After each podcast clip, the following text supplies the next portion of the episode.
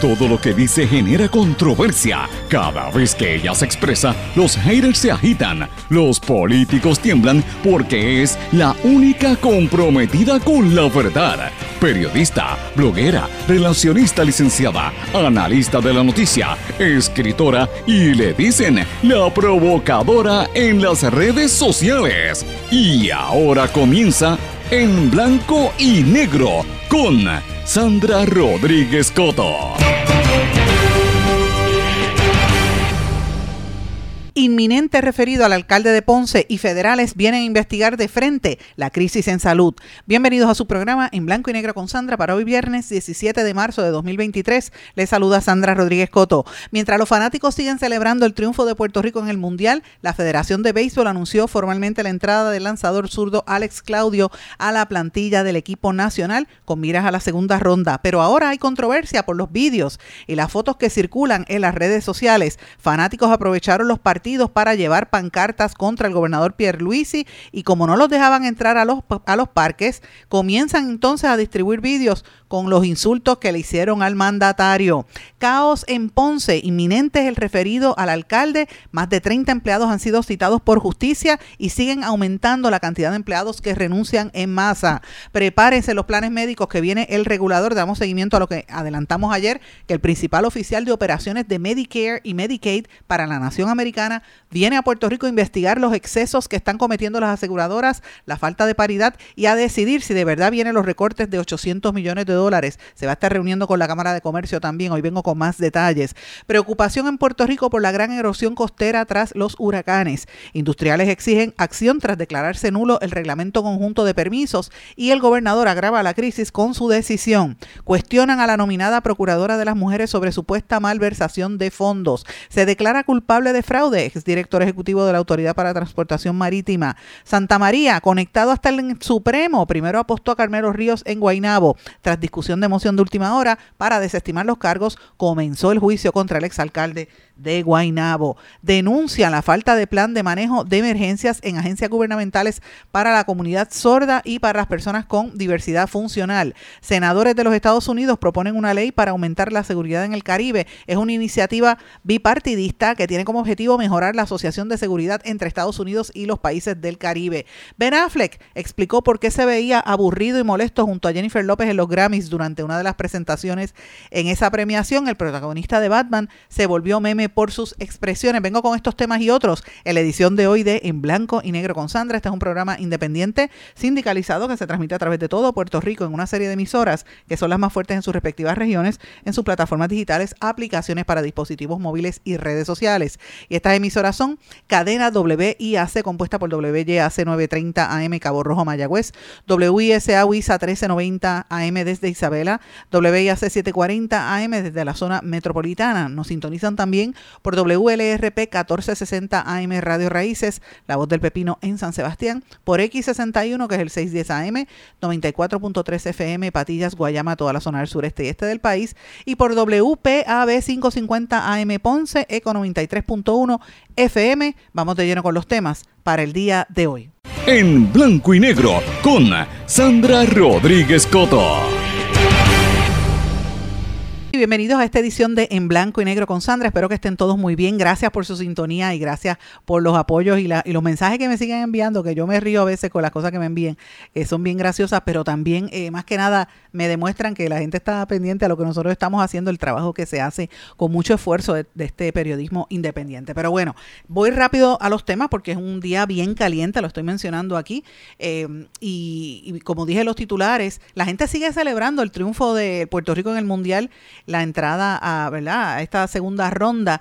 Ahora la Federación de Béisbol anunció que viene el lanzador zurdo Alex Claudio a la plantilla y esto pues ha hecho eh, ¿verdad? el tema en las redes sociales. Es bien bonito ver la unidad de pueblo, todo el mundo con lo, el Team Rubio, toda la cuestión, aunque no te guste el béisbol, te lo, te lo celebras porque es un triunfo de Puerto Rico, pero también hay controversias porque los fanáticos aprovecharon para tratar de entrar a los estadios con unas pancartas que decían Pierluisi MMB que esas son las siglas para una palabra soez, eh, en un insulto que le están lanzando al gobernador. Y como algunos no los dejaban entrar, pues la gente empezó a gritarlo en video y eso estaba viral en las redes sociales, lo cual demuestra que el pueblo, a pesar de que está eh, disfrutando de un momento histórico, no está desconectado de la realidad y están bien molestos con la gestión del gobernador. Yo voy a hablar un, poquito más adelante de lo que eh, está pasando con el gobernador y voy a hablar un poco también de, de la situación, ¿verdad?, de los permisos que, y la, la declaración del, de nulidad del Reglamento Conjunto 2020, que lo habíamos dicho, eso no es nuevo para este programa. Nosotros fuimos quien revelamos el, nuevo borrador de este reglamento, el que está que circularon primero entre los empresarios, nosotros lo pusimos público hace más de un año.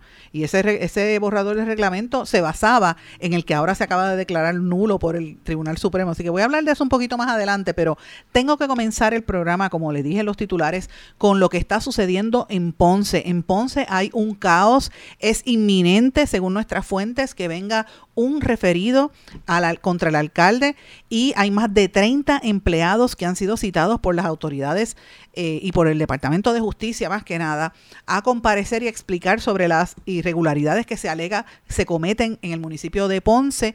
Eh, hay algunos también que han empezado a, a renunciar hay renuncias masivas en el municipio de Ponce y el clima que se está viviendo en esa alcaldía es caótico, miedo, eh, desesperanza. Eh, bueno, ¿cómo le puedo decir? Es una confusión, es un desorden, es un desbarajuste lo que está pasando en Ponce. Esa es la palabra correcta, son todos sinónimos, pero realmente es un desbarajuste de lo que está pasando eh, a nivel de Ponce. Y yo quiero mencionarles a ustedes que nosotros en horas de la veníamos oyendo de esto hace varios días, ¿verdad? Y hemos hablado con algunas personas hasta que en horas de la tarde de anoche estuvimos rápidamente haciendo, y el, yo diría que después de las, entre las cinco y media de la tarde y seis empezamos a, a recibir información de distintas fuentes, muchas vinculadas al Partido Popular Democrático, otras vinculadas a las autoridades en Puerto Rico, incluyendo el Departamento de Justicia, que evidentemente apuntan y señalan a que hay, hay unas movidas en, el municipio de Ponce. Nosotros nos dimos a la tarea de llamar al alcalde Luis Irizarri Pavón para buscar su reacción al alcalde que si me está escuchando, porque yo sé que este, este programa se escucha en todo Puerto Rico, particularmente en Ponce a través de PAB, eh, alcalde, yo lo llamé mi teléfono empieza con un, 787-220. El alcalde tiene un número que empieza con el 787-448 y termina con un 06. O sea, el, que sabe el número del alcalde sabe lo que estoy diciendo que es real. Le, di, le dejé mensaje con la oportunidad de que se exprese y con mucho gusto lo voy a recibir. Pero realmente la situación, eh, por la información que tenemos, es caótica. Coinciden en que es inminente el referido a un fiscal especial independiente que el Departamento de Justicia ha estado trabajando de manera diligente, ha, entrevistado a sobre 30 empleados que han sido citados y que hay renuncias en masa. ¿A qué se debe esto, señores? Porque fíjense que todos estos días ha habido noticias referentes al municipio de Ponce. Pues mire, todo esto comienza y se origina en diciembre del año pasado cuando explotó el escándalo que lo reveló mi tocaya Sandra Caquías en Es Noticia PR, porque me gusta dar el crédito quien reveló la historia en Ponce. Eh, explotó el escándalo del el uso, ¿verdad?, de un, de un préstamo que se hizo para la campaña del alcalde. El alcalde sacó de su bolsillo 173.298 dólares para la campaña que lo llevó la poltrona municipal.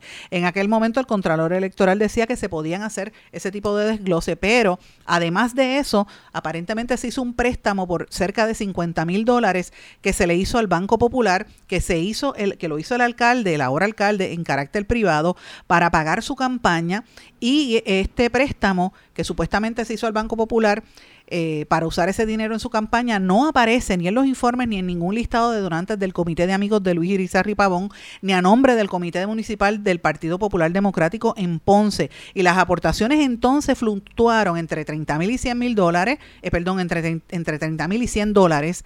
Los 30 mil los aportó el 6 de diciembre de 2019. En octubre del 2019 aportó 18 mil. La aportación mayor fue en el 2020, año electoral, de 15 mil dólares hasta el primero de octubre. Y se se alega que ese préstamo pues lo estuvo pagando los primeros cinco meses el alcalde y luego él le dijo a los empleados, asume esto, y los empleados han tenido que estar pagándolo Eso es lo que lleva al Departamento de Justicia a iniciar una pesquisa. Recuerden que esto fue público a principio, eh, ¿verdad? En, el año, eh, ¿verdad? En el año pasado, cuando esto trasciende. Eh, y pues evidentemente de ahí para abajo han estado pasando muchísimas cosas y esto es lo que ha sucedido. Uno pensaba, y los comentarios iniciales era que la situación de Ponce se iba a ver en verano, en el verano, en este verano, ¿verdad? Que iba a tardarse.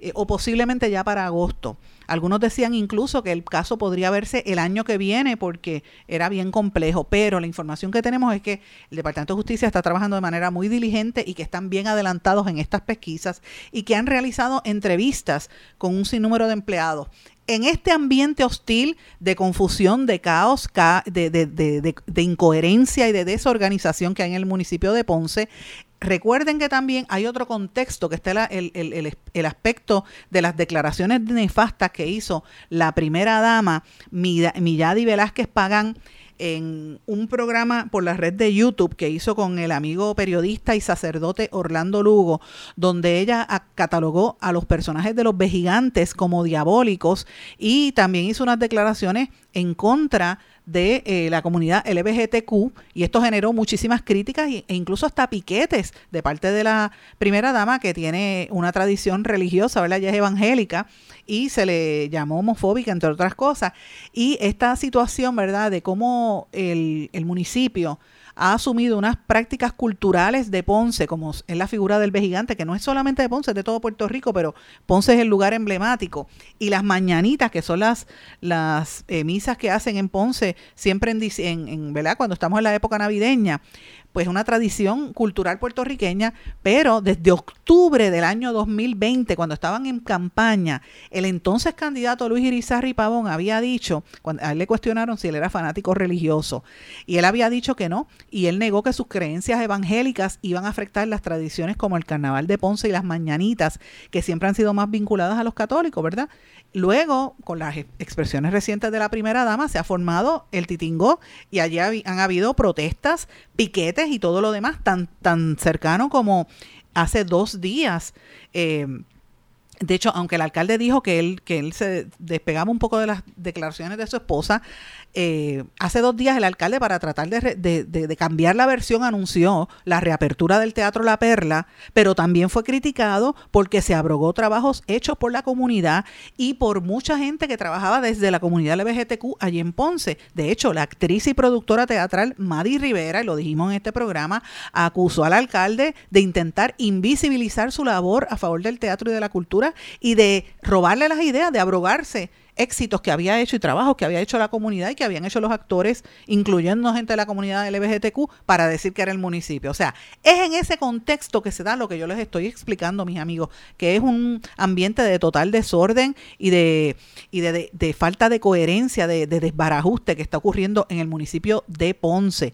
Y esto eh, tiene mucho que ver, ¿verdad?, con el dinero que se ha pagado, cuánto dinero se sacó de la cuenta de banco, los rumores de quién es que el, el verdadero eh, mente en ese municipio el, la, alegación de que el alcalde le tiene miedo a la esposa y múltiples otras situaciones que están ocurriendo allí por el control que tiene ella. Eh, y quiero mencionar poco a poco algunas de las cosas que yo he ido indagando. Quiero mencionarles también que tengo la lista de los 30 empleados, más de 30 empleados que ya han sido citados por el Departamento de Justicia, algunos de los cuales ya han renunciado a los puestos, ¿verdad? Otros se mantienen. Entre estos se menciono a Luis Rafael Báez Rodríguez, jefe de los jefes los despedidos. Marieli Echevarría, que trabajaba en prensa y la trasladaron a Head Start. Alberi Serrano y Ángel Gómez, de programación y calendario de la oficina del alcalde. Ahí estaba también este eh, Alberis Serrano y Ángel Gómez. Estaba también Eric Rivera de Cultura, Leopoldo Vega, que era asesor del alcalde. Ahí estaba Pedro Quiles, comisionado de la Policía Municipal, que regresó a la estatal. En esta lista también aparece Edwin Vega, subcomisionado de la Policía Municipal, que regresó a corrección. Venía de corrección. Ahí está Orlando Méndez, director de Recreación y Deportes. Karen Texidor, Diego Acosta, Juan Sánchez del área de permisos. Eh, hay otras personas ahí, creo que también Héctor De Ordenación Territorial, John Aristel Pagán de Reciclaje, el doctor Benjamín Vega Pagán en el área de salud municipal, Aleisha Figueroa, que era ayudante especial del alcalde, Tamara Sánchez, secretaria confidencial del alcalde, Marisaida Morales, que tenía una posición con esta figura que eh, se le alega que tiene un, ¿verdad? Un apodo que le dicen oso.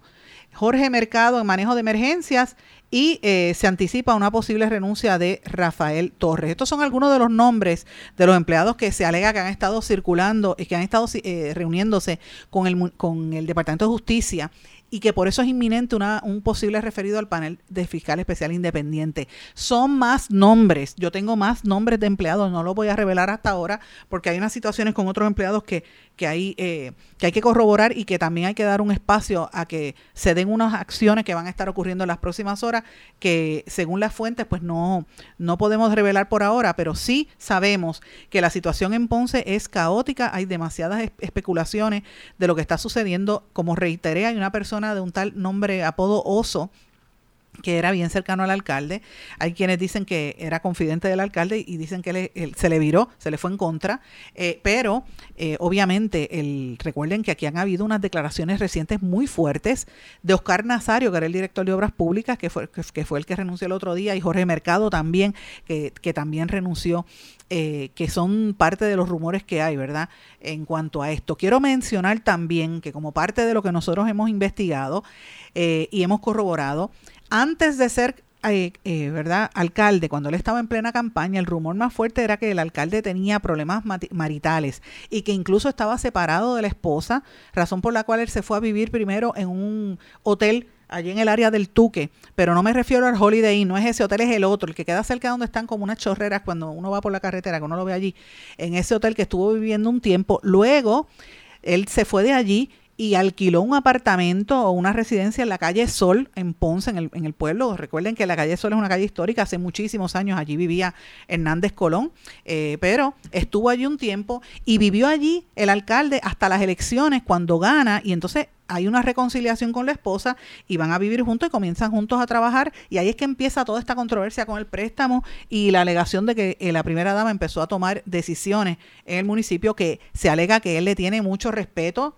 y algunos dicen que hasta miedo a la esposa eh, y que pues obviamente eh, sucede estas cosas. Se, se alega que no fue que el alcalde hizo un préstamo para su campaña y que los empleados lo pagaran. Él lo iba a pagar de su propio bolsillo, pero la alegación que tengo de múltiples fuentes es que la primera dama le dijo, espérate ya, no sigas sacando chavos de nuestra cuenta para pagar esto, que lo paguen otros. Y ahí es que empiezan eh, a los empleados, el alcalde le dice, encárgate tú, y es que viene la, la, alegación de que él obligó a los empleados a pagar ese préstamo de campaña. Así es que, eh, obviamente, reitero, la información que tengo es, por múltiples fuentes es que en los primeros cinco meses el, del préstamo los pagó el alcalde, pero luego de eso han tenido que estar pagándolo los empleados. Y por ahí es que dice que viene el referido del FEI y que justicia viene bien, bien adelantado en, eh, en, esta investigación. Reitero, la información era que originalmente pensaban que el referido iba a ser en octubre, otros dicen que para el verano del año que viene, pero la información que está trascendiendo desde horas de la tarde de ayer es que están sumamente adelantados con esto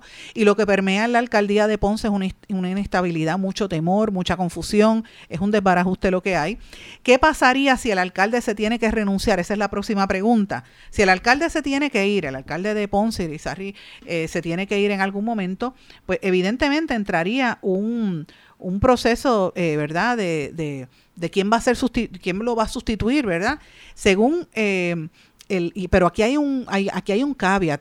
Cuando estaba la ex alcaldesa María Mayita Meléndez, ella había hecho una, en el contexto de lo que pasó con Wanda Vázquez y, el verano del 2019 y todo aquel lío que había en la sucesión a nivel de la gobernación de Puerto Rico, muchos alcaldes empezaron a tomar medidas a nivel municipal en caso de que tuviese que haber una sustitución, ¿verdad? De quién iba a sustituir al, primer ejecutivo.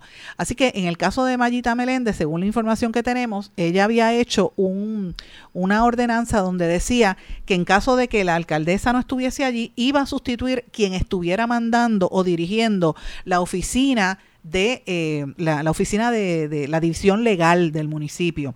Cuando entra el alcalde popular Irizarri Pavón, él ha dejado eso, él no lo ha cambiado. Así que si él tiene que salir, no sería la, la, vicealcalde, la vicealcaldesa quien entraría, sería la persona a cargo de la división legal en Ponce, que es Anet Rodríguez.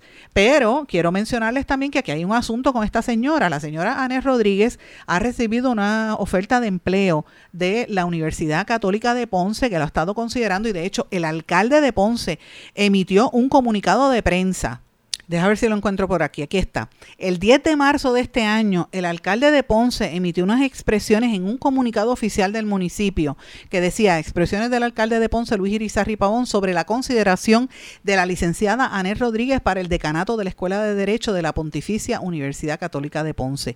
Y el alcalde dijo en ese comunicado que tiene, le voy a mirar así por encima, cinco párrafos, déjame leérselo rápido. Dice, este servidor junto a los compañeros del municipio autónomo de Ponce acogemos la noticia de su consideración para el puesto de decana de la Escuela de Derecho en la Pontificia Universidad Católica, lo acogemos con gran sentido de regocijo y orgullo profundo. De ser seleccionada finalmente para este cargo, la institución educativa se beneficiaría de la experiencia y múltiples capacidades que posee la licenciada Rodríguez. No obstante, de no ser favorecida en el proceso que evaluará simultáneamente a otros candidatos, esta administración seguirá contando con ella en el puesto que ocupa hoy. Por más de 20 años he conocido el profesionalismo la competencia y el compromiso eh, con, la vocación, con la vocación de la abogacía de la licenciada Anet Torre. La letrada cuenta con una trayectoria, bla, bla, bla. Y él dice, no me cabe duda que al momento que ocurre el proceso de evaluación junto a otros candidatos, la administración de la Pontificia Universidad Católica, su facultad y estudiantes identificarán las mismas cualidades que resaltan y siempre he admirado en la figura de la licenciada Rodríguez. Y ese fue el comunicado de prensa que emitió el alcalde el 10 de marzo de este año, donde evidentemente está dándole un espaldarazo a la licenciada Anés Rodríguez que dirige la división legal. O sea, si ahora mismo hay una dimisión que el alcalde se tenga que ir, habría que ver si la si esta señora se mantiene en Ponce o renuncia y se va a trabajar a, en vez del municipio, se iría a trabajar entonces a la pontificia, se acepta el puesto en la, pontificia. La información que yo tengo es que ella está bien inclinada a irse a la pontificia ante el revolú que hay en el municipio de Ponce, porque es la realidad. Eh, pero, reitero, cuando hay más de 30, 35 personas que han sido citadas y que han ido a hablar con las autoridades, pues es fuerte. Se especula de que hay alrededor de otras 30 renuncias en masa que han ocurrido. Eh, entre estos, como mencioné, el director de la Oficina Municipal de Manejo de Emergencias, Jorge Mercado, y otros, ¿verdad? Eh, ¿Quién va a sustituir al alcalde en caso de que no tenga la, la persona de la división legal? Es, en caso de que él tenga que renunciar, pues esto es una de las preguntas, ¿verdad? Quiero mencionar que, que mientras tanto siguen los comentarios, el, el, director, el que renunció, el director de la Oficina Municipal de Manejo de Emergencias, eh, Mercado, Jorge Mercado Santiago, dijo que había una cacería de brujas, chismes y fabricación de casos por parte de la administración del alcalde. Y recuerden que hace poco también hubo una renuncia bien contundente en el municipio de Ponce que tenía que ver con, eh, el, con el licenciado y amigo Rolando Emanueli. El, en el 4 de marzo, él renunció en una carta que hizo pública donde decía específicamente que el municipio estaba violando derechos civiles, derechos democráticos que son daños irreparables, que el alcalde no estaba haciendo caso y que nada en las expresiones del alcalde demuestra que va a corregir ese patrón de violaciones constitucionales. Y dice incluso, y voy a leer textualmente en el mensaje de renuncia de Manuel, y que era su asesor legal, que dijo, desde los actos de inauguración de esta administración municipal eh, celebrados el 13 de enero del 2021, he sido testigo de tendencias preocupantes de proselitismo protestante fundamentalista fundamentalista, que ha ejecutado en total menosprecio de la separación de iglesia y Estado y del principio fundamental de que no se imponga o promueva desde el Estado una visión o credo religioso. Entre otras cosas, habla de que el municipio estaba imponiéndole a la gente ser evangélico.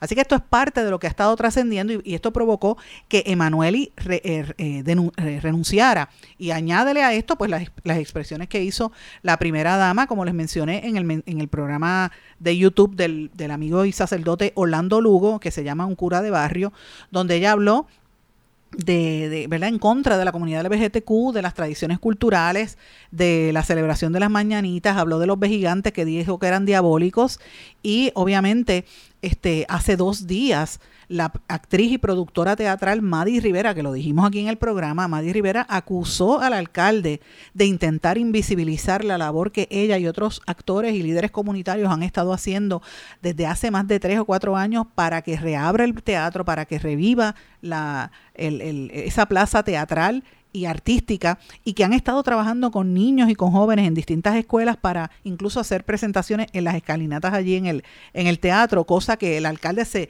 abrogó como si fuese un, un, triunfo de él en la conferencia de prensa y, y comunicado que emitió hace dos días. Así que mis amigos, les he planteado un panorama un poco amplio, ¿verdad? Faltan muchos más detalles de lo que pasa en Ponce. Les mencioné algunos de los nombres de los que aparecen en las listas. Hay algunos de esos nombres que han renunciado, pero el alcalde sabe que me puede llamar. Él tiene mi número, empieza con un 220. Usted lo sabe, alcalde, porque yo le dé mensaje. Así que con mucho gusto, si usted quiere reaccionar a, a lo que estamos planteando aquí, pues con gusto voy a recibir su llamada, pero por lo pronto el pueblo de Puerto Rico tiene que entender que la situación en Ponce está bien, bien dura, que hay un caos y que las fuentes aquí en este programa nunca se equivocan. Las fuentes señalan que es inminente un referido del alcalde y se confirma en la gran cantidad de empleados que han sido citados por justicia y que ya están renunciando en masa. Voy a una pausa. Cuando regrese vengo con lo que está pasando en el Departamento de Salud. No se retiren, el análisis y la controversia continúa en breve, en blanco y negro, con Sandra Rodríguez Coto.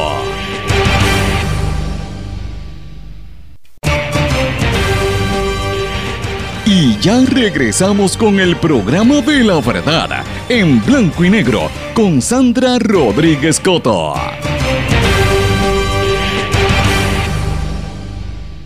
Y regresamos en blanco y negro con Sandra. Bueno, mis amigos, vamos a hablar de Medicaid y Medicare, pero antes de hablar de ese tema, reitero al alcalde de Ponce, usted tiene mi número, si quiere reaccionar, con mucho gusto lo voy a recibir, con mucho respeto, pero tenemos preguntas que hacerle, así que estamos esperando su respuesta. Pero bueno, vamos a hablar de lo que va a pasar aquí. Ya habíamos adelantado en el día de ayer y lo volvemos a confirmar que eh, los planes médicos están corriendo en Puerto Rico, los, los ejecutivos de estas principales aseguradoras, hay mucha preocupación, mucha expectativa también con lo que genera la visita que viene a Puerto Rico a finales de este, de este mes, ya para la última semana de marzo, que vienen los ejecutivos principales del Departamento de Salud de los Estados Unidos y más que nada el segundo al mando en CMS, o sea, los centros de servicios de Medicare y Medicaid, CMS es las siglas en inglés pero estos centros de servicios de Medicare y Medicaid son los que determinan cuánto es el presupuesto que se le va a asignar a los pacientes de Medicare y Medicaid en, todo el, en toda la nación americana y sus territorios. Y hasta a nivel de la dirección de esa, de esa entidad, hay mucha preocupación con lo que está pasando en Puerto Rico, con un patrón de irregularidades que se le apuntan y que se señalan en el manejo de los fondos, con una disparidad y con unas diferencias grandes en, un momento donde se sabe que en Puerto Rico hay una crisis de salud porque no hay suficientes médicos, hay un problema de, de fuga de capital, porque en la realidad se está yendo el dinero hacia empresas fuera de aquí y eh, evidentemente el problema adicional que hay con los profesionales, o sea, los médicos no pueden ser admitidos muchas veces, los planes médicos no los quieren admitir cuando se gradúan y, y, los muchachos se gradúan con préstamos estudiantiles, tienen que irse de aquí a buscar trabajo en otro lugar y los que estudian, los puertorriqueños que estudian en República Dominicana o en México, entonces vienen aquí y no les quieren dejar pasar el examen porque cambian las curvas y hacen exámenes con eh, preguntas ilegales para pasar la reválida en Puerto Rico. O sea, es un tema bien complejo lo que está pasando en salud y uno de los aspectos de lo que de la crisis que hay en el Departamento de Salud que y en el y en el sistema de salud en general tiene que ver con la forma en que opera la, el sistema, ¿verdad? Desde que se hizo en un programa eh, bajo la reforma de salud hace muchísimos años, pues sigue dando de qué hablar. Medicaid y Medicare ha estado observando y ha estado recibiendo quejas en los últimos meses y podemos decir que los médicos, particularmente los planes médicos, van a tener que prepararse porque este señor viene para Puerto Rico y no viene a hacer relaciones públicas, o sea, no viene, él va a reunirse con las aseguradoras, de hecho va a participar en un foro de la Cámara de Comercio, lo dijimos ayer, lo reitero hoy, nos lo confirmó Cameron McKenzie, que Cameron, el presidente de la Cámara, se llama Cameron. Si está escuchándonos, Espero que esté mejor porque estaba con un catarro eh, y, una situación este, de salud eh, hace dos días cuando conversamos. Espero que esté mejorando, ¿verdad? Que se cuide porque por ahí anda el COVID otra vez bien fuerte, así que hay que tener cuidado. Pero Cameron nos confirmó el evento y todas las actividades que está coordinando la Cámara de Comercio con estas figuras que vienen de los Estados Unidos y evidentemente hay mucha mucha expectativa, pero lo que no pueden negar es que este señor no viene a relaciones públicas, este señor viene a investigar. Y esto no lo corroboró eh, también otra de las personas con quien hablamos, que fue Marina Díaz, que es la directora de CMS a nivel local.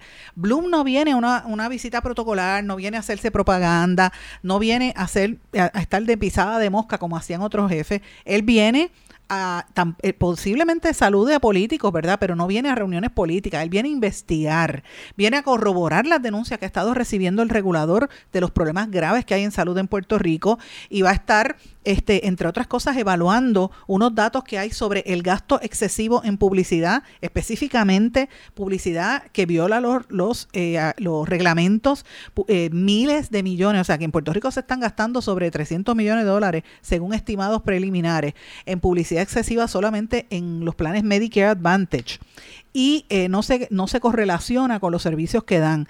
También los gastos de los planes Advantage, el gasto de servicios que no tiene que ver con temas de medicamento, como por ejemplo para el, el, cuidado de mascotas o, o, el pasarle la grama, el recortar la grama en la casa, ese tipo de cosas. Más que nada las querellas en torno al tema de salud mental y muchos problemas y preocupaciones que están presentando médicos y proveedores como farmacéuticos, este, eh, ¿verdad? Todo lo que son proveedores, rayos X, laboratorios, ese tipo de, de, personas, entre otros. Así que Bloom va a venir, el, el que viene se llama Jonathan Bloom, él va a estar en Puerto Rico desde la última semana de marzo para investigar la crisis en los servicios de salud. ¿Quién es Jonathan Bloom? Pues Jonathan Bloom es el segundo en mando. Es la persona que, que, que obviamente dirige es, una, el, el, oficial de operaciones de CMS para todos los Estados Unidos y la nación eh, norteamericana. Va a investigar lo que pasa aquí y también van a investigar lo que está pasando en, en las Islas Vírgenes estadounidenses, que también cubre la región de Puerto Rico. Así que esto me parece súper importante, lo vuelvo a traer. Él no viene solo, viene Bloom con otra, con un contingente de personas, viene la subsecretaria a cargo de legislación del Departamento de Salud Federal, Melanie Ergorin, viene la directora de centros minoritarios de CMS, la Sean Worsley McKeever, y vienen médicos y otros funcionarios que van a estar eh, participando en esta investigación. Les estoy anticipando, porque lo dije ayer, lo reitero hoy, van a dar visitas sorpresas a ciertos hospitales fuera de la zona metropolitana, van a hablar con médicos, van a hablar con personal eh, de enfermería y otros técnicos y personas que están sufriendo y más que nada con los pacientes que sufren los, los problemas que tienen cuando el plan médico no les cubre, van a, a prestarle especial atención a la crisis de salud mental que ustedes recordarán, nosotros revelamos en este programa en exclusiva el, año pasado un informe del caos que hay en la salud mental que la directora ejecutiva de ACES lo tenía escondido en una gaveta para que nadie se enterara. Y eso es así, aunque he tratado de negarlo, es la realidad. Entonces, ¿qué es lo que pasa? Mientras eso sucede, Cameron Díaz, Cameron, Cameron Díaz no es la actriz, Cameron Mackenzie, el presidente de la Cámara, nos confirma que viene este evento de la Cámara de Representantes, que yo, de la Cámara de, ay Dios mío, estoy confundida, de la Cámara de Comercio de Puerto Rico, un evento que se llama eh, The Journey from Here to There, el viaje de aquí para allá. Es una actividad de la conferencia que ellos hacen del tema de salud, Health Insurance Conference. No sé por qué ahora el, el guía de hacerlo todo en inglés, pero bueno, eh, será porque él es norteamericano el que viene para acá eh, y todas estas figuras, pero bueno, el nombre es en inglés. Y ellos vienen para el Health Insurance eh, Conference 2023, que se va a estar llevando a cabo en el Hotel Caribe Hilton y va a estar todo el mundo. Pero mire qué cosa más interesante. Es de salud, pero quienes van a estar son las aseguradoras. Cada uno de los foros que va a estar allí a lo largo de ese día lo va a dirigir presidentes de las aseguradoras principales como Triple S y MMM. Y eh, tienen a estas personas como oradores. Blum y Egorin van a estar hablando en la perspectiva del gobierno federal sobre las prioridades que tiene el Departamento de Salud Federal para mejorar la salud, cuál va a ser el rol de Puerto Rico en todo este proceso y lo que ellos llaman una agenda nacional para reinventar el sistema de salud estadounidense. El secretario de Salud, el doctor Mellado, también va a estar participando en este foro como moderador y junto a ellos va a estar, mire, mire quién es, va a estar la directora de ACES, Edna Marín. Va a estar el presidente de MCS, Roberto Pando, presidente de la Asociación Médica, Yusef Galif Fiol, vicepresidente de la Asociación de Hospitales, Samuel Rosado, y el presidente de MMM Puerto Rico, Orlando González. Va a haber otro panel sobre operaciones de Medicaid en Puerto Rico con ejecutivos de MMM, la empresa Intervoice, la Asociación de Hospitales y otros. Va a haber otro panel sobre los planes médicos privados. Y va a haber un panel que yo lo mencioné ayer, lo quiero entrar en detalle, que se llama La importancia de la información precisa en los medios. Sea, ¿qué es precisa? Precisa para quién, ¿verdad? Y, qué es lo que se incluye qué no, y qué no se incluye. Pues mira, en ese panel van a participar los directivos de noticias de algunos de los medios corporativos que son los que responden a un solo lado muchas veces porque solamente responden a los anunciantes. Me refiero como los periódicos El Nuevo Día y Primera Hora de GFR Media, donde yo trabajé por 10 años, periódico El Vocero, Guapa Televisión, donde yo también trabajé, Telemundo y otros. También va a estar en ese panel la agencia de publicidad Comunicat LLC. Y yo quiero dejar meridianamente claro que cuando yo hago este señalamiento, no es a los compañeros periodistas que van a estar allí, porque no son ellos, es la gerencia que determina cuáles son las líneas editoriales y que no se cubren los asuntos reales. Por ejemplo, ninguno de esos medios cubrió la crisis de salud mental que tiene Puerto Rico tan grave, que es el principal problema, y ninguno de esos medios que recibe todos los auspicios de todas estas eh, corporaciones como MMM, PharmaFix, Triple S, Merck, todas las demás, y el que lea la historia va a ver el anuncio allí puesto, lo puse. Ninguno sacó el informe que nosotros publicamos en diciembre pasado aquí en este programa y en, nuestro blog en blanco y negro con Sandra, que era un informe demoledor sobre el caos que hay en el departamento, en, la, el área de salud mental, en el departamento de salud, y que ese informe, que es de mayo del 2022, revelaba que eh, a tres semanas para empezar el nuevo plan vital, que recuerden que iba a ser en diciembre del año pasado, que tenían que firmar el plan que obligaron a todos los médicos a firmarlo.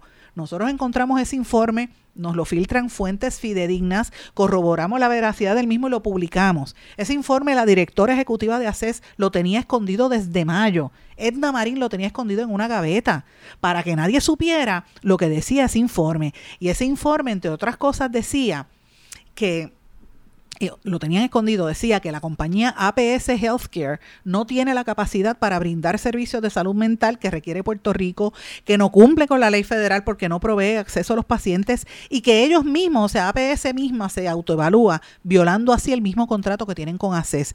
Ese informe, sorpresivamente, aún sabiendo todo esto, ACES vuelve y hace un RFP para las aseguradoras de Vital y les dice que tienen que coger a APS sabiendo que ellos no pueden dar el servicio.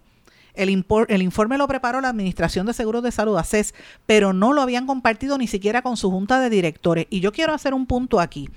Este caso del informe de, ¿verdad? de, de salud mental, que ninguno de estos, de estos medios que está ahora en ese panel hablando, en un panel que es, francamente es hasta una falta de respeto a la inteligencia del pueblo puertorriqueño y a la gente indigente que tiene el plan de salud y que hay que respetarlo a la gente que tiene el plan de salud eh, vital. ¿Cómo es posible que los medios se presten, los medios corporativos, a decir la importancia de una información precisa cuando cosas tan importantes como esta no la revelan y se callan? Yo me pregunto si es por la publicidad o es la línea editorial. Y vuelvo y digo, no son los compañeros, son las líneas editoriales, no son los individuos reporteros, porque hay reporteros muy serios que yo aprecio y que son gente de primera línea, pero las líneas editoriales corporativas le están haciendo daño al país en la realidad. ¿Cómo es posible que no hayan publicado este y que haya tenido que venir un medio independiente como es Sandra Rodríguez Coto? A, traerlo. Ese, lo increíble es que en esa charla que va a haber allí de salud mental, que la va a moderar Marta Rivera del Hospital Capestrano, el mismo hospital donde dejaron morir y, no atendieron a una sorda, ustedes recuerdan aquel caso que lo revelamos, van a estar allí funcionarios de salud, va a estar el, de AMSCA, el doctor Rodríguez Mateo, que no ha dicho nada, que está en la Junta de Directores de ACES y se ha quedado callado con esto, escándalo. Y lo tienen y, entonces todo el mundo le, le, carga la cola a la directora de ACES y no le cuestiona cómo tienen esta cosa escondida. Entonces, ese informe que nosotros revelamos en diciembre, estamos en el récord, entre otras cosas, decía que APS Healthcare no tenía la capacidad de brindar los seguros, los servicios. Entonces tienen a todo el directivo de APS en ese foro con los periodistas. Entonces usted me va a decir que va a tener a los mismos que no, que el mismo informe de ACES dice que no sirve, lo van a tener en ese foro en un panel que dice la importancia de la información precisa en los medios. Mm, no sé qué le pasa. Ahí se le quemó la Cámara de Comercio, pero yo quiero decirle que el director de CMS y la gente federal están claros por más que traten de pintarle los muñequitos, señores, los agentes, la gente que viene a nivel federal sabe lo que está pasando, están bien conscientes de los problemas y ese es el miedo que hay. Están tratando de maquillarlo para decir que está todo bien y, que, y el photo opportunity, pero señores, es fuerte lo que está pasando en Puerto Rico. Los federales están claros en cómo esta situación está afectando a la gente y eh, lo más que nada esto afecta al pueblo, o sea, los planes Medicare Advantage que representan un mercado que maneja cerca de 8 mil millones de dólares de Medicare. En, en, cuando uno habla de Medicare, Puerto Rico tiene la, es la jurisdicción más grande de beneficiarios, tiene sobre 640 mil. Eh, a, nivel de proporción. Así que usted sabe que los políticos, representantes del sector privado, el gobernador, la comisionada residente han estado preocupados ante el anuncio de que vienen unos recortes y que ya para la primera semana de abril se tiene que anunciar cuánto va a ser el recorte. La semana pasada en este programa nosotros dijimos que ya, y lo confirmamos con Casablanca y con los mismos eh, Departamentos de Salud Federal, que probablemente no sean los 800 millones que se anticipa, pero tiene que haber algún tipo de recorte porque es la realidad. Así que eh, Jennifer González ha hecho unas expresiones diciendo que habló con secretario de Salud Federal Xavier Becerra, gobernador ha estado por allá, el secretario de Salud también. Mientras tanto, quieren maquillarlo diciendo que está todo bien, hacen este foro en la Cámara de Comercio y le engañan, se creen que engañan cuando saben los problemas que tienen incluso con esa compañía APS. Así que esto es parte de lo que van a estar discutiendo en esa actividad, que lo quería entrar en detalle. La historia completa usted la puede leer en nuestro, eh, en nuestro blog en blanco y negro con Sandra, en la página de Substack, a la cual usted se puede suscribir y recibe en su correo electrónico o en su WhatsApp todo lo que nosotros estamos publicando. Y esté pendiente porque vamos a darle seguimiento a este tema. Voy a hacer una pausa, regresamos enseguida. No se retiren, el análisis y la controversia continúa en breve, en blanco y negro, con Sandra Rodríguez Coto. En mi pueblo se chinchorrea bien duro. Aquí me cubre mi plan médico y en tu pueblo también. En mi pueblo es donde tenemos las mejores vistas. Aquí cubre mi plan médico y en el tuyo también. En mi pueblo se goza de verdad. Aquí me cubre mi plan y en tu pueblo también. Plan de salud Menonita. En todo Puerto Rico. El plan médico que te cubre con una extensa red de médicos, especialistas y laboratorios. Además, te cubre en el hospital de tu preferencia en cualquier lugar de Puerto Rico. Plan de salud Menonita. Pero tú sabes cómo es esto que te da la gravelaza. A ti nada más te quiero, a ti nada más. A ti nada más te quiero, poingar, poingar. Que no se te olvide, no te vayas a olvidar. Márcalo, márcalo, yo quiero poingar. Ana, muchacho. Te quiero a ti nada más. Mira, márcalo sin miedo. Te quiero poingar, poingar. A ti nada más te quiero. Yo quiero Point Guard. Ana, muchacho. El dolor de cabeza con sus obligaciones de contabilidad con los servicios que presta Villalba y Villalba Company. Directo, personal y con sensibilidad humana. Lo que se busca es un verdadero asesor de contabilidad para todo tipo de servicio de contabilidad, pago de IBU, pago de nómina, informes trimestrales y anuales y otros. Ofrecen servicio directo personalizado. Villalba y Villalba Company. Para orientaciones, su teléfono el 939-336-5774. 939-336-5774. Y ya regresamos con el programa de la verdad, en blanco y negro, con Sandra Rodríguez Coto.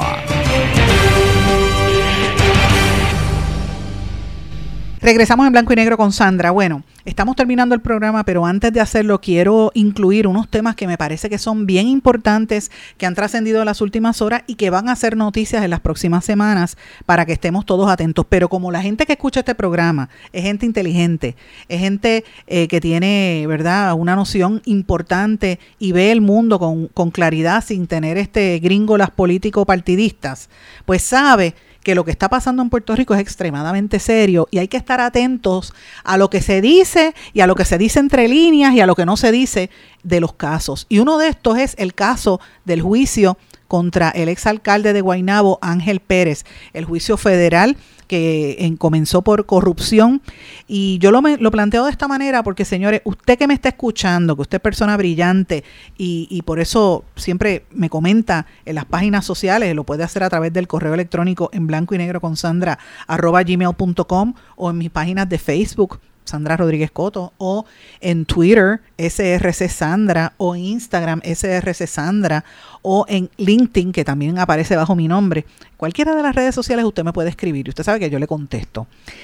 Y, y la razón por la que le digo esto es porque usted va a tener que estar con los ojos bien abiertos. Este caso del alcalde de Guaynabo lo han querido manipular y manejar desde la opinión pública debido a la gran exposición y los accesos en los medios corporativos que tiene el ex fiscal federal, miembro de la defensa de Ángel Pérez, eh, ¿verdad? Osvaldo Carlos, que es una figura muy reconocida, de, mu- de vastísima experiencia como abogado eh, y que pues se proyecta como campechano, que le cae a todo, todo el mundo bien y bien simpático y hace sus análisis y trata de ser lo más, ¿verdad? A parecer como neutral, pero la realidad es que tiene las uñas bien largas porque es un, es un, es un lince, sabe muy bien lo que, cómo se mueven las cosas y por eso ha estado proyectando su caso ante el foro de la opinión pública en los espacios que tiene. Cuando él no sale, tiene entonces a, a, a, a, Ernie Cabán y a dos o tres más, incluyendo a Alex, eh, ¿verdad? Miembro de- del NIE, eh, Lozada, que ha estado allí hablando de él, y está buscando gente que lo proyecte positivamente en este caso para que siente las bases ante la posibilidad de que los jurados sepan y vean por dónde viene la línea. Tan es así que Osvaldo Carlos ha, llevado ha llegado al punto de decir que el alcalde de Guaynabo pues los sobres que cogió y los metió en, sus en sus medias, que no sé si vieron el meme, una media con un zipper ahora, como si ahí era donde Ángel Pérez se alega que metía a los chavos, cinco mil pesos todos los meses, imagínate, esa es la imputación. Pues dice que ese dinero no era un soborno, que era una, una aportación a la campaña, o sea, en cash. De eso es que se habla todos los meses, la misma cantidad. Eso es lo que se va a estar dilucidando en el tribunal, pero fíjense cómo van manipulando los temas para desviar la atención. De esta misma forma se lo digo con el caso de Wanda Vázquez. Hay tanta hay, hay tan poca credibilidad que tiene la gente en Wanda Vázquez que ella le, juega a la- a la inversa.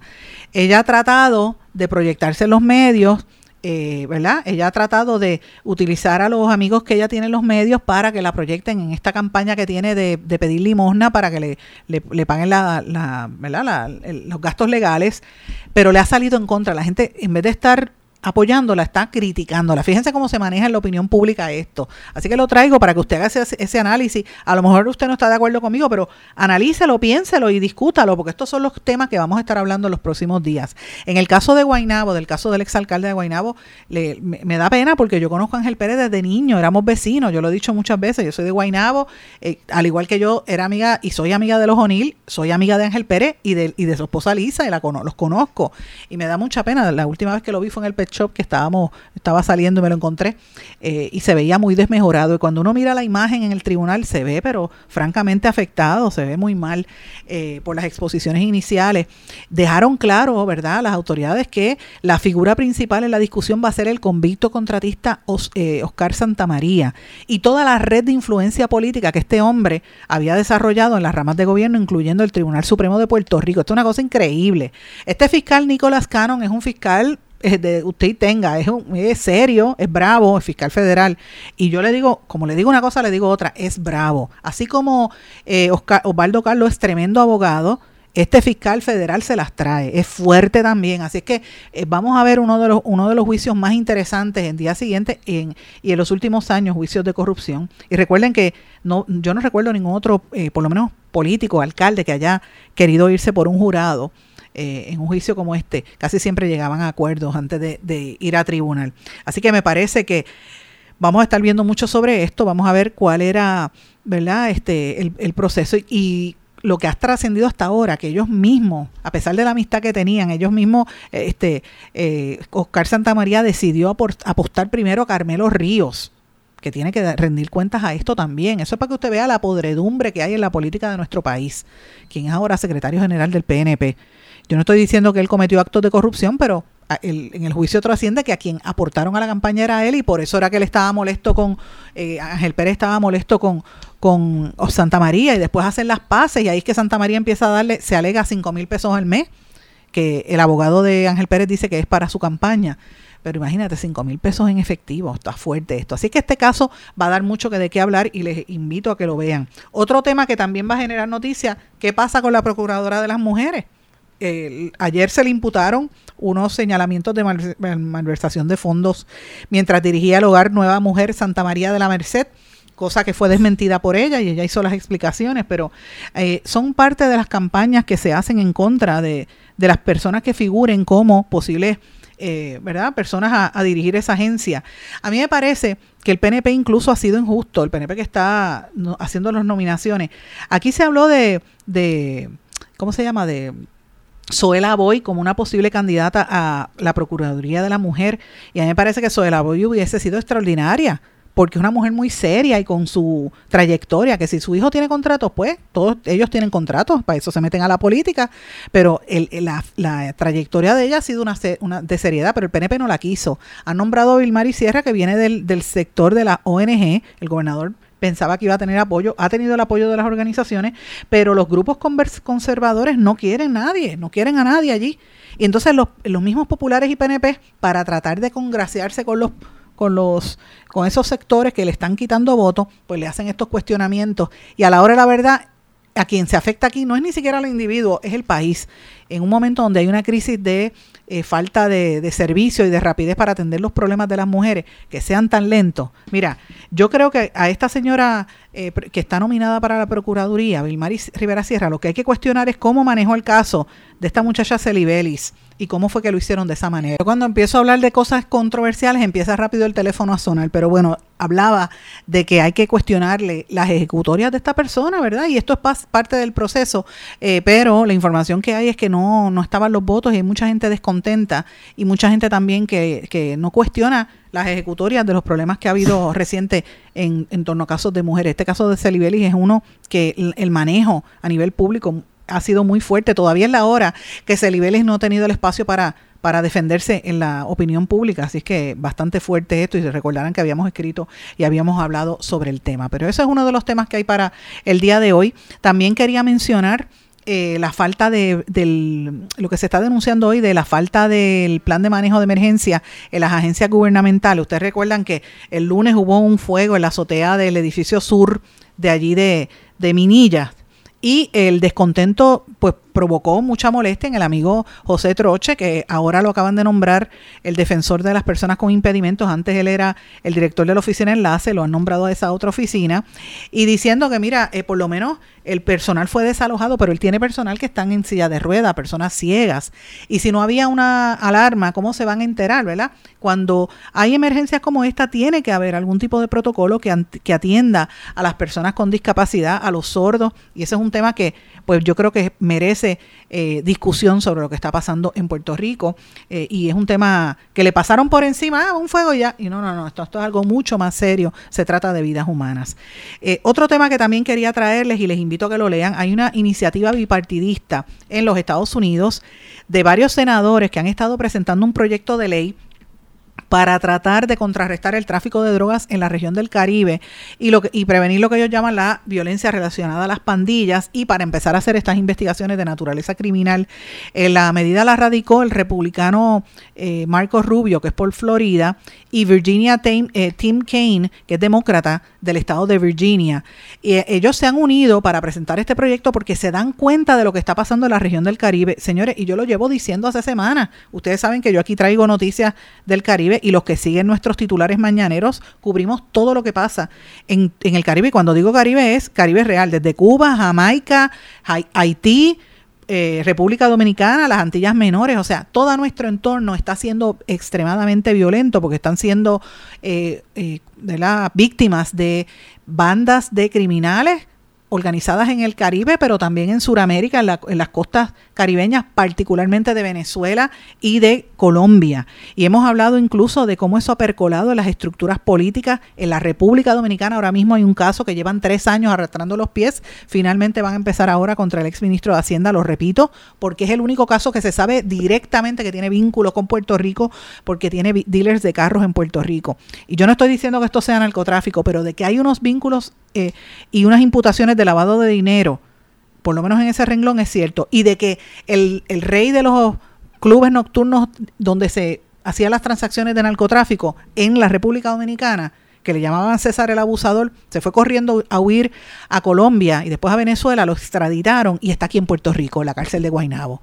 ¿Por qué? Porque en sus clubes nocturnos se pasaba con todos esos reggaetoneros, con Osuna y toda esa gente. De eso es que estamos hablando. O sea, esto, esto no es blanco o negro, hay demasiados grises entre medio, señores, en el tema de la droga. Y ya era hora de que el gobierno de los americanos, de los Estados Unidos, se diera cuenta de esto. Ellos están solicitando, estos eh, senadores estadounidenses le están pidiendo al Departamento de Estado y a, la, y a la Agencia de los Estados Unidos para el Desarrollo Internacional, USAID, que asignen 74.8 millones de dólares para los años fiscales 2023 hasta el 2027 para que apoye a las entidades de ley y orden ante el colapso de la ley que viven en Haití y toda la amenaza que hay en esta región. Eh, y ellos dicen que, y, esto me parece que es importante porque son bipartitas, dice, mientras Moscú y Beijing continúan expandiendo su influencia en el hemisferio oriental, necesitamos un mayor compromiso de Estados Unidos con los gobiernos regionales para aumentar la seguridad y la estabilidad para todos. ¿Quién está hablando de esto en Puerto Rico, señores? Nadie. En este programa, cuando traemos el tema para que usted esté, abierto, esté con los ojos abiertos, esto, lo que mencionaba el lunes aquí cuando nosotros tuvimos a Mauri Rivera hablando de los tiroteos nocturnos en todas las calles de Santurce, de Villa Palmera, de las violaciones los fines de semana de mujeres en la placita, que las dejan calladas porque no hay policía que las atiendan. Toda esa incidencia criminal, los vídeos que yo voy a circular ahorita en las redes, cómo corren en motoras y en Fortrax por las aceras en San Juan. Toda esta, toda esta pille, pille- o sea, yo no sé, es como un vandalismo que hay general, pues tiene que ver con ese bajo mundo que se quieren entronizar en Puerto Rico, que están matando, que le disparan a los federales, ya no, ellos no respetan a nadie ya. Pues eso se debe a lo mismo que está pasando en otros países. Es algo regional, tenemos que mirarlo de, empezar a mirarlo desde ese punto de vista. La, la policía no puede hacerlo todo, es la realidad. Esto hay que trabajarlo en conjunto a nivel comunitario. Así que este es el tema. Señores, hemos tenido una semana bien intensa de noticias. Yo les agradezco a todos por el apoyo que me han dado a lo largo de esta semana. Y termino con una noticia que me pareció de lo más interesante. Ustedes se acuerdan en los premios Grammy, cuando estaba Ben Affleck junto a Jennifer López y Jennifer estaba bailando y Ben Affleck estaba con la cara apestado, que han hecho hasta hasta un meme relajándose de la cara de Ben Affleck. Pues mira, finalmente el actor ha estado explicando qué fue lo que pasó. Él, dice que no se dio cuenta que los estaban grabando porque decían que parecía como si estuvieran discutiendo y las caras que él ponía en, el, los Grammy. Y él dice, mira, el problema, él le dijo a The Hollywood Reporter, él dijo, mira, no es, men- es mentira, yo no estuve ni aburrido ni peleando con Jennifer. Es que yo no entendía el ritmo, yo no podía seguir el ritmo del grupo y este no entendía, no conocían quiénes eran los, los grupos, ¿verdad? No sabía quiénes eran ellos y, y- y no entendía, estaba medio perdido, era lo que decía. Y obviamente, este, él evidentemente también dijo una cosa, que él tiene una situación, ¿verdad? Porque hubo unas especulaciones por el consumo de alcohol, porque él es alcohólico, eh, y pensaban que él estaba enojado o que estaba borracho y se veía aburrido. eh, y él dijo, pues, que en todo este proceso lo único que le molestó es el, el estigma que hay hacia las personas que han sido alcohólicos, que eso no ayuda en el proceso de superación de la enfermedad y que pues obviamente él, reconoce que, que es importante dar a conocer y reconocer cuando uno tiene esta enfermedad y que anima a las personas a que mejoren sus vidas. Así que por lo menos algo positivo sale de todo esto. Ah, eh, él dice que no fue un meme a propósito, que era que él estaba medio perdido, no entendía quién era la música. ¿Usted le cree lo que dijo, eh, ¿verdad? Este, este actor eh, Ben Affleck. Veremos a ver. Mis amigos, con esto terminó el programa por el día de hoy. Vamos a hacer un resumen de noticias en las próximas horas.